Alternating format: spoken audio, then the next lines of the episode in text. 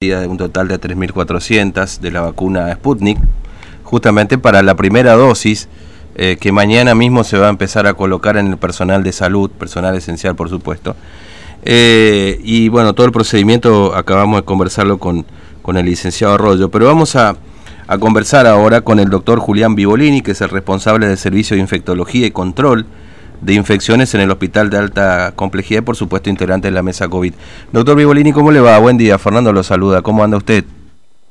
¿Qué tal? Buenos días, saludos, ¿cómo andan? Bien, bien, nosotros muy bien. Bueno, feliz Navidad por, y Año Nuevo ya, por la duda, ¿no? Si uno no, no se encuentra más, ¿no? Igualmente. Bueno, muy bien.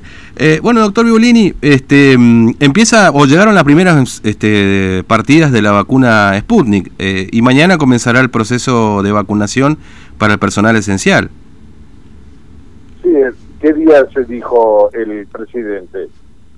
Eh, bueno, mañana dijo Arroyo, no sé si charlábamos con él, presidente. El día que dijo el presidente, obviamente. Esta Mm. fue la decisión junto con los gobernadores. eh, se pusieron de acuerdo para Mm. que todas las jurisdicciones arranquen lo antes Mañana, posible. sí. eh, y a partir de ahí eh, comenzará eh, la primera parte. La primera parte que obviamente como llegó 1.700 muestras, Mm, dosis, digamos, no son muestras, sino son dosis, de la primera dosis, Mm. toda esta primera tanda son- es de la primera dosis, eh, se comenzará obviamente a vacunar con el hospital interdistrital Evita, que es donde, donde se atienden los pacientes Sí. positivos. También se vacunará la gente del laboratorio de violación molecular, que es donde se procesan las muestras, obviamente, donde están los positivos también. La gente de la OPAC, mm, unidad de pronta atención de la contingencia, que es donde habitualmente se hisopan las personas que en general son positivos. También la gente del CIPEC, que es el que Mm. transportan, ¿sí? llevan, trasladan eh, a estas personas que de los centros de aislamiento, si algunos positivos trasladan hacia el hospital y, y así sucesivamente. Y obviamente pensar también en Clorinda por la situación epidemiológica de Clorinda, entonces tenemos que comenzar con personal de salud y Claro.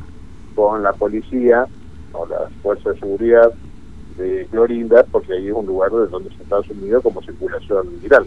mm. Inicialmente sería ahí.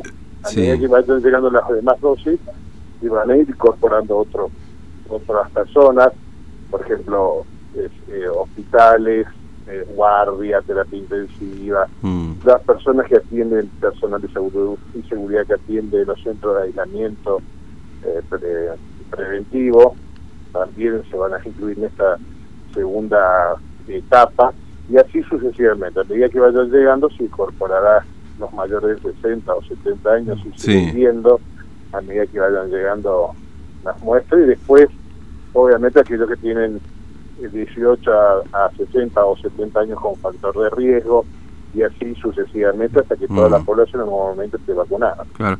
Ahora, eh, et- et- digamos, ¿son distintas la primera y la segunda dosis? ¿O son, digamos, dos vacunas? similares pero distintas, Mm. por lo tanto no se puede aplicar la misma Mm, eh, que se aplicó en la primera y después la segunda, es, son distintas. Relativamente hay algunas diferencias, no hay claro. una absolutamente completamente, pero tiene que ser, eh, eh, no puede ser la segunda dosis con la primera que se Mm. administró. Claro. Ahora, ¿son, ¿son todas iguales? Es decir, porque está, por supuesto, esta Sputnik que es de Rusia, después se habla de la China, se habla de la de Pfizer, la de Moderna, la de Oxford. ¿Todas tienen el mismo procedimiento, es decir, una doble vacunación o do- dos dosis, digamos, de, de vacunación?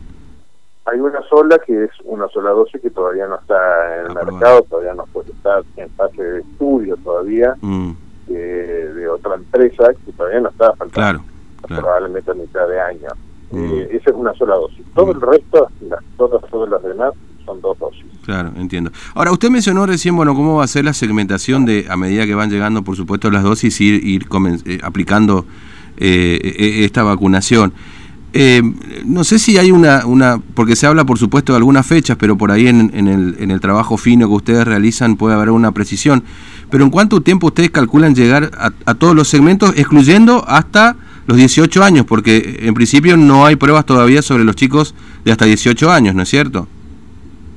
Sí, las últimas partidas del que va a llegar a la Argentina está estipulado aproximadamente, según lo que nos hicieron referencia Sí. la gente de Nación, durante este primeros seis meses van a ir llegando. Hasta junio, julio va a seguir cayendo todavía, van apareciendo vacunas mm. eh, que la Argentina tiene eh, realmente eh, arreglado. Entre la Oxford, entre la de, de Igala, obviamente la de Chile, la de la, como es la Sputnik. Y después obviamente también ya está en este grupo, también hay Pfizer, también está mm. incluida ahí, así que hay varias, varias que van a ir llegando hasta junio, julio, dependerá cómo se vaya manejando la pandemia, más o menos. Sí, sí, claro. Sí, porque había eh, había leído por ahí que inclusive se hablaba febrero, marzo. Digo esto porque, claro, obviamente la gente tiene la expectativa de decir, bueno, a ver, ¿cuándo empieza la febrero, marzo van a comenzar a venir más claro, masivamente. Recordemos que ahora llegaron 300.000 sí, Sí, sí, sí. para todo el país. Mm. Tienen que ir llegando 5 millones, llegarían aproximadamente, según lo que hicieron referencia, eh, los primeros días o a mediados de enero aproximadamente y así sucesivamente. Ahora, este doctor Urine, seguramente usted también ha tenido contacto con la gente en la calle, lo habrá visto seguramente en los medios de comunicación. Hay cierta desconfianza en general, digo, ¿no? A toda la vacunación. Dicen, bueno, no, la Sputnik es, no ha sido aprobada por la ANMA, que la Unión Europea, que no le tengo confianza, que no me quiero vacunar, etcétera. Por supuesto, todavía la gente, la población general, no se va a vacunar, digamos, esto todavía no va a ocurrir. Pero, pero en definitiva, este, ¿qué, evaluación hacen ustedes respecto de esto? Digamos, ¿Qué le pueden decir a la gente hoy respecto a la vacunación de la Sputnik? ¿Está aprobada por la ANMAT? ¿Es una vacuna que está validada ya efectivamente para poder ser aplicada?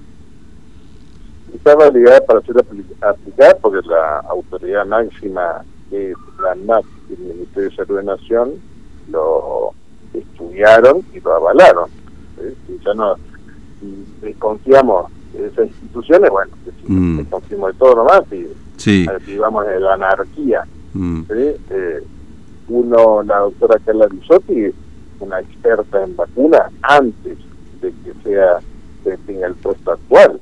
Ella mm. fue estaba encargada de vacunas en los gobiernos anteriores, de, de, cuando estaba la doctora Kirchner, cuando estaba la Kirchner como presidente, en esa oportunidad ella era la encargada de sea vacunas en la Argentina. Mm. Ella inclusive implementó la modalidad de una sola dosis de vacuna para hepatitis A, que fue copia al resto del mundo. ¿sí? El resto del mundo nos copió a nosotros en base a esa modalidad que puso la doctora. O sea, la doctora tiene amplia, amplia experiencia, después la presidente de la Sociedad Argentina de Vacunología. O sea, tiene mucha, muchísima experiencia en vacuna y si ella mm. eh, fue hasta allá y da la aval, Claro. Pero, pero, pero igualmente, doctor, comparte conmigo de que hay como cierta de confianza. Obviamente que esto empieza también con los antivacunas y hacemos media culpa porque muchas veces los medios de comunicación se le da entidad, digamos, a, a estos movimientos que después también terminan afectando a este y otras cuestiones vacunatorias, digamos, ¿no? Es decir, en general hay como una movida así muy fuerte que tiene una fuerte presencia también en los medios de comunicación, digamos, ¿no? Sí, es así, así. Todo lo que sea vacuna siempre va a ser así, siempre se tiene no solamente por lo de la COVID, sino mucho antes los movimientos antivacunas, etcétera. Mm. Y, bueno, pero es así. Realmente tengo que dejarlos. Sí, está bien. Tiempo me eh, una, una última, doctor, una última, doctor. ¿Las vacunas son la garantía para que se libere, para que, digamos, la gente pueda volver a cierta normalidad después de toda esta pandemia? no está estipulado, eso todavía no está estipulado. Hay que ver cuánto porcentaje de gente se vacuna, etcétera, etcétera. Hay que ver todavía eso. Doctor Ibolini. Por ver, analizar. Eh, gracias por su... Muy amable. Un abrazo. hasta luego. Hasta luego. Bueno, el doctor Julián Vivolini responsable del Servicio de Infectología y Control de Infecciones en el Hospital de Alta Complejidad y por supuesto ustedes lo ven al mediodía también como integrante de la mesa COVID. Por supuesto eso es un tema trascendente, ¿no? y por eso la última pregunta que le hacíamos, porque obviamente